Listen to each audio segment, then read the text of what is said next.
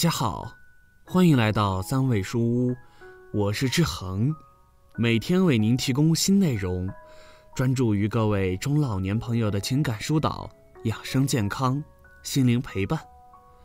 您的到来是志恒最开心的事情，您的每次互动都是志恒越做越好的动力。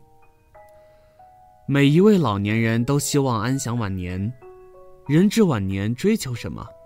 经济上的宽裕，生活上的安逸，精神上的充实，或许都想要，但是现实并非都那么尽如人意。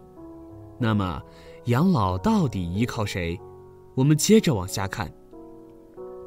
富足的老人，老谢两口子已经年过七十，内心最虚荣的满足感，就是老伙伴、老街坊们羡慕的目光。按理说到这个岁数，身边总会缺不了人来照顾，老谢则不然。平日就老两口生活，一共三个孩子，隔一两个礼拜成群结队的过来看看，跟老人聚聚餐、聊聊天，一家人欢声笑语、热热闹闹。老谢对自己的家庭很知足、很自豪，这种自豪是发自内心的。在老伴看来，他最大的毛病就是管不住嘴，好在别人面前显摆。穿上孩子们给买的新衣服，总禁不住有意无意地问问：“这衣裳我穿着怎么样？儿媳妇买的。”嗨，你说都这岁数了，还讲究什么？净瞎花钱。表面上是在抱怨，谁都能听出来，赤裸裸的炫耀。其实老谢心里清楚。能有现在这样安逸幸福的晚年生活，他一直认为大半是和老伴儿的功劳。身边多数都是这岁数的人，老谢见过的、听过的，生活不如意的，孩子不管的，躺在床上连个递水的都没有，太多了。老谢平时和对门邻居来往很多，住得近，岁数相当，性格脾气比较像。有事没事总互相串串门，老邻居只有一个人独居，老伴儿前些年走了，虽然有俩孩子，但是来往好像不多。老谢从老邻居的只言片语、脸色表情上都能看出来，老邻居过得不那么顺心。这天晚上，老邻居敲门过来聊聊天，请进家门，两人聊着聊着，老邻居叹了口气。唉，其实我也没啥事儿，就是一个人待着没意思，这不，过来跟你们聊聊天，解解闷儿。说句心里话，咱这老街坊的，你别说，老谢老嫂子，你们家还真挺招人羡慕的。老谢那种带着自豪的谦虚又出来了，嗨，有啥可羡慕的？不都那么回事吗？老邻居又说道。你们家孩子哪次回来不都是热热闹闹的，哪像我，孩子们不常来，来了也没什么话说，坐不了几分钟。老谢老嫂子，你们是怎么教育孩子的？看到老邻居满脸愁容，老谢对他说道：“我跟你说，要说咱这岁数，都得好好过日子，靠谁？靠的是自己。”老邻居愣了一下，老谢继续说道。其实，我心里早就算过几笔账。来来来，我给你传授传授。咱们需要钱，但是咱还有多大能力挣钱去？所以钱只能靠两头，要么靠自己攒下来的家底，要么张嘴朝孩子要。我跟你嫂子从来没张嘴朝孩子要过钱，毕竟还有些积蓄，加上花销又不大。我会告诉孩子，谁给我钱多，我的房子留给谁多。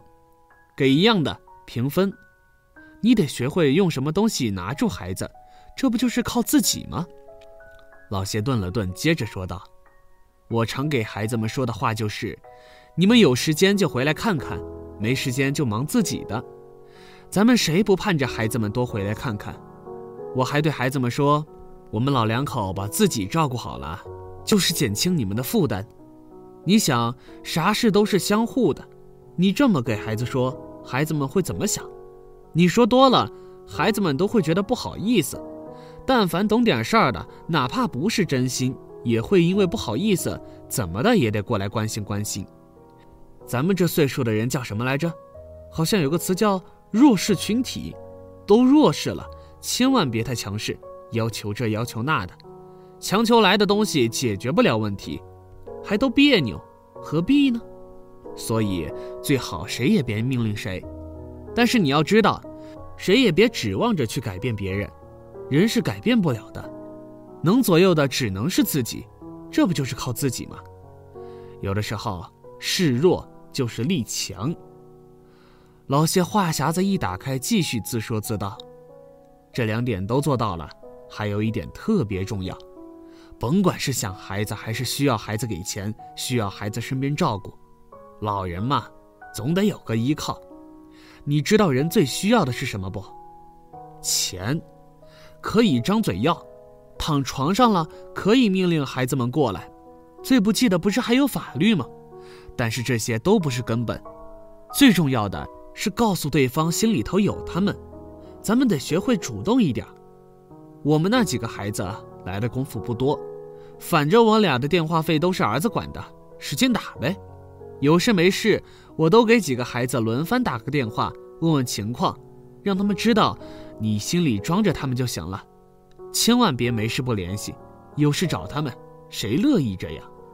有时候咱们得学会自己主动做一些事情。你心里有他，他心里就有你。老邻居听得似懂非懂，频频点头。老谢的秘诀可以概括为三笔账。第一笔账，经济账。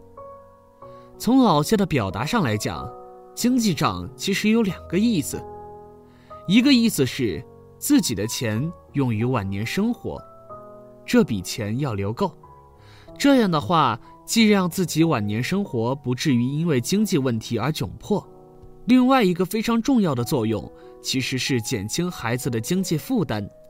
另外一个意思是，就算没有现金，也要学会用自己手中的财产作为杠杆，撬动孩子们的赡养费。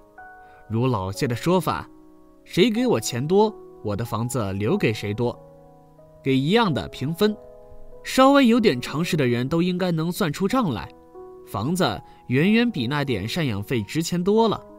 其实，背后反映出来的更重要的含义是，人到晚年，经济上要赚够自己的本钱，涉及到自己财产分配问题的时候，一定要做到公平，这是杠杆，是筹码。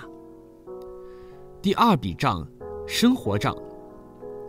生活上的依靠。恐怕是对老年人晚年生活影响最大的一件事，涉及到养老，一个绕不开的话题就是，到底选择什么养老方式生活？是依靠子女居家养老，还是住养老院社会养老？无论什么养老方式，都绝对绕不开子女。就算是社会养老，依然需要子女，因为他们是老人的监护人。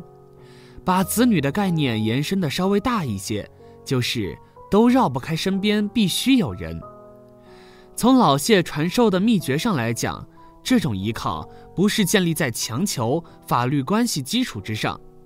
理论上，老年人生活上需要有人照顾，一定能实现。但是，是不是一个可以值得真心依靠的人，这才是生活幸福与否的关键。真正的依靠是建立在用真心换真心。而不是一方强求的基础之上，所以老谢选择了示弱。示弱的另外一层意思，其实就是情感传递。这种示弱不丢人，而且还很值得，回报的性价比非常高。第三笔精神账。老谢所讲的电话费之类的问题都不重要，再怎么打能花多少？真正让老谢这样做的原因。如他所讲，心里装着对方。人都是情感动物，有时候人们对于精神上的追求要大过物质需求。